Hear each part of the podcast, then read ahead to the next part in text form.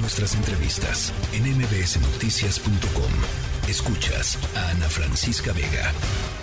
Para seguir abordando este tema de qué hacer de cena de Nochebuena con lo que tenemos en casa, tenemos en la línea telefónica al chef Luis Aranda, conocido como Chef Parranda. Buenas tardes, chef, ¿cómo estás? Hola Adrián, buenas tardes. Un saludo a todas las personas que nos están escuchando. Y pues mira, después de esta noticia que nos acabas de dar, en donde las cenas van a subir bastante y va a ser más difícil comer lo que acostumbramos, ¿qué te parece si te doy una receta para poder comer eh, en esta noche buena? Pero con cosas que ya tenemos en casa, muy sencillas y muy barato. ¿Te parece bien? Me parece excelente idea y hay que tratar de pues no afectar tanto al bolsillo porque ya lo decía Lali y muchos ya están acudiendo al Monte de Piedad cuando todavía no es enero, ¿no? Todavía nos falta la cuesta de enero, así que adelante con esta receta que nos tienes preparada. Muchas gracias, Adrián. Pues mira, vamos a hacer un arroz a la mandarina, así especial para Nochebuena. Necesitamos unas dos o tres tazas de arroz blanco, que luego es muy común que cuando hacemos mucho arroz y se nos queda retrasado en el refrigerador y llega un punto en el ya no sabemos qué hacer con él y lo terminamos tirando. Vamos a aprovecharlo. Vamos a poner en una sartén un poco de aceite y vamos a ponerle eh, aproximadamente media taza de jotes frescos cortados en rodajas, cortados, a, a mucha gente le gustan mitades o en cuartos, vamos a echarle también media taza de almendras troceadas, que se salten bien, que empiecen a soltar sus sabores y también vamos a ponerle un poco de espárragos. Si no tienes espárragos, pon la verdura que a ti te guste más. Podemos tener zanahorias, podemos tener betabel, podemos tener berenjena. Cualquier vegetal que tú tengas en tu refrigerador lo vas a poner en cubos pequeños. Cuando ya esté un poquito sofrito, vamos a ponerle una cucharadita, un diente de ajo bien picado. Si ya lo tienes eh, en polvo, unas dos pizcas, que siga mezclándose bien los sabores. Y justo en ese momento es en donde vamos a ponerle una taza de jugo de mandarina. Hay que aprovechar que estamos en la época de la mandarina, está más barato, está muy fresco y le va a dar un sabor navideño exquisito. Después vamos a ponerle alguna proteína. A veces nos encontramos con que tenemos un paquetito de salchichas o que tenemos un poco de jamón o tenemos un poco de carne.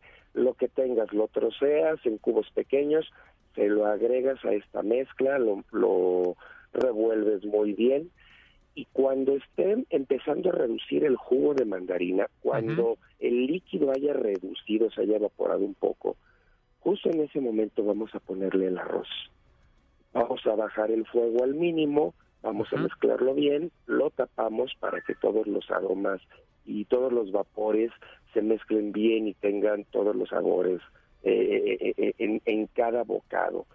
Aproximadamente 10 minutos después ya tenemos listo nuestro platillo. Lo vamos a decorar con un poquito de color verde. Podemos, el verde más común que podemos echar mano es el perejil. Un poquito de perejil picado no le va a cambiar el sabor, le va a dar mucho color y tenemos un platillo que es muy barato porque vamos a, sacar cosas de la alacena y además muy rico y con sabores muy navideños con la almendra y con la mandarina, como ves, Adrián. Pues está interesante esta receta, ya, ya lo decías, con lo que, con los ingredientes que haya en casa hay que aprovecharlos, no es necesario salir y, comprar otras cosas, con lo que haya es con lo que se puede preparar este arroz que, que con este toque de, mandarina no me lo hubiera imaginado, pero la verdad es que sí, sí se me antoja este probarlo porque como dices es muy navideño. Ahorita la mandarina pues está de temporada y es es más económico. Este chef tienes alguna otra receta que compartirnos para para nuestro auditorio para que no se no se vean afectados tanto en su bolsillo claro vamos a volver a echar mano de lo que tengamos. Por ejemplo podemos comprar algo que no sea tan caro porque no es precisamente de temporada. Los pavos son de temporada y por eso se hacen tan caros. Sí. Pero ¿qué te parece si podemos comprar o podemos tener ahí guardado un pedazo de pierna o de lomo? Hay quien compra o puede comprar eh, la pieza de jamón o media pieza de jamón. Vamos a bañarla con un poquito de vino blanco. Hay unos vinos muy baratos y Sí. muy buenos para cocinar que vienen en cajita Ujú. Podemos comprar uno de esos, lo bañamos, le ponemos sal, pimienta y se me antoja ponerle un poquito de menta fresca. Vamos a meterlo al horno cubierto con aluminio, lo vamos a poner a 180 grados por aproximadamente 40 minutos, pero cada 10 minutos, Adrián, vamos a estar bañándolo para que se empiece a hacer una laca. Ok. Después de estos 40 minutos vamos a destaparlo, vamos a subir la temperatura a 210, 220 grados y seguimos bañándolo. Y con el calorcito se va a dorar, se va a hacer una costrita, se va a hacer una laca deliciosa, la, manda- la, menta con el vino le va a dar un toque tan peculiar.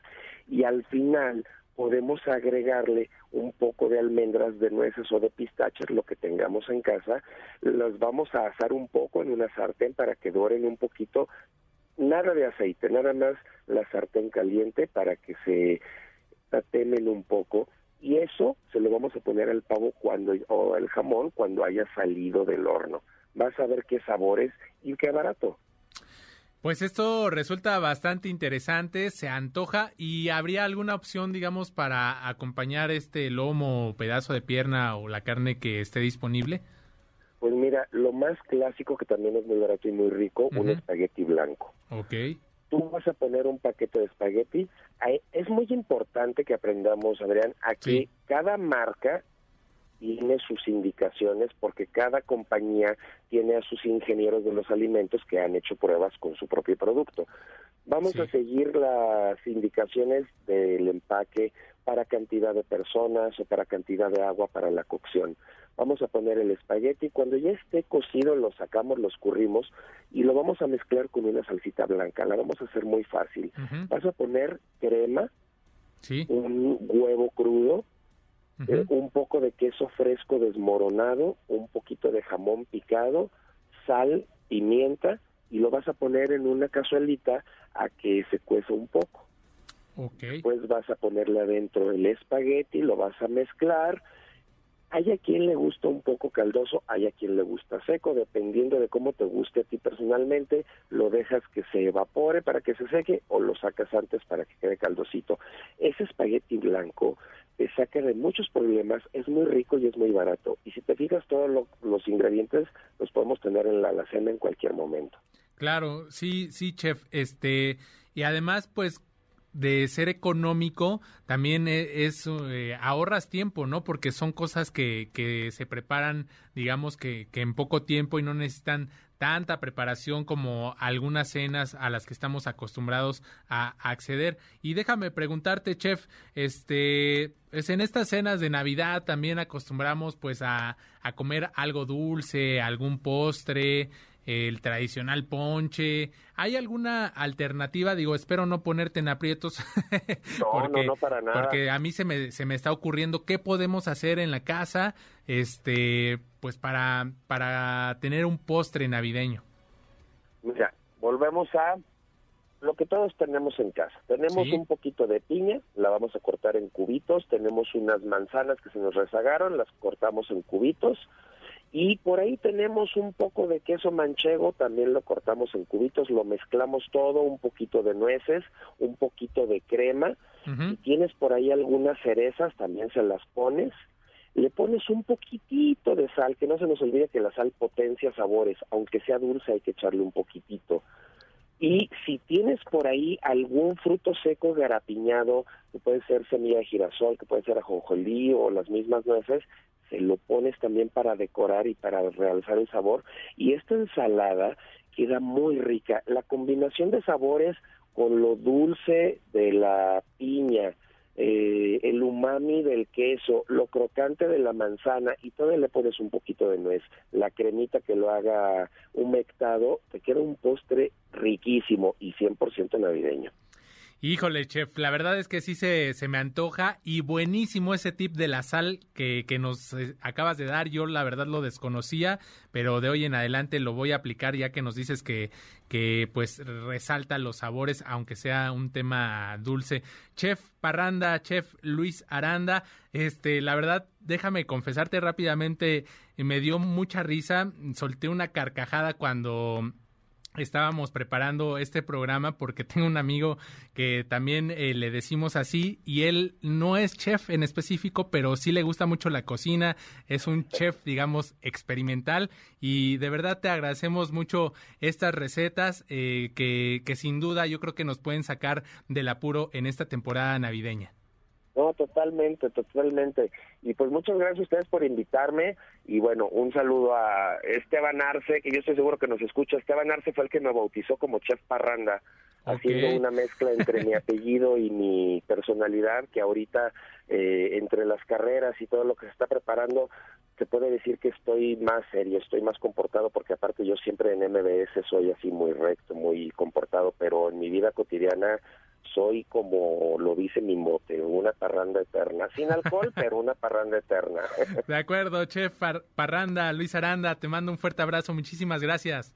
Otro de vuelta y saludos a toda la gente que nos está escuchando, ojalá puedan poner en práctica mis consejos. Gracias, felices fiestas. Igualmente a todos, hasta luego. Hasta luego. La tercera de MBS Noticias.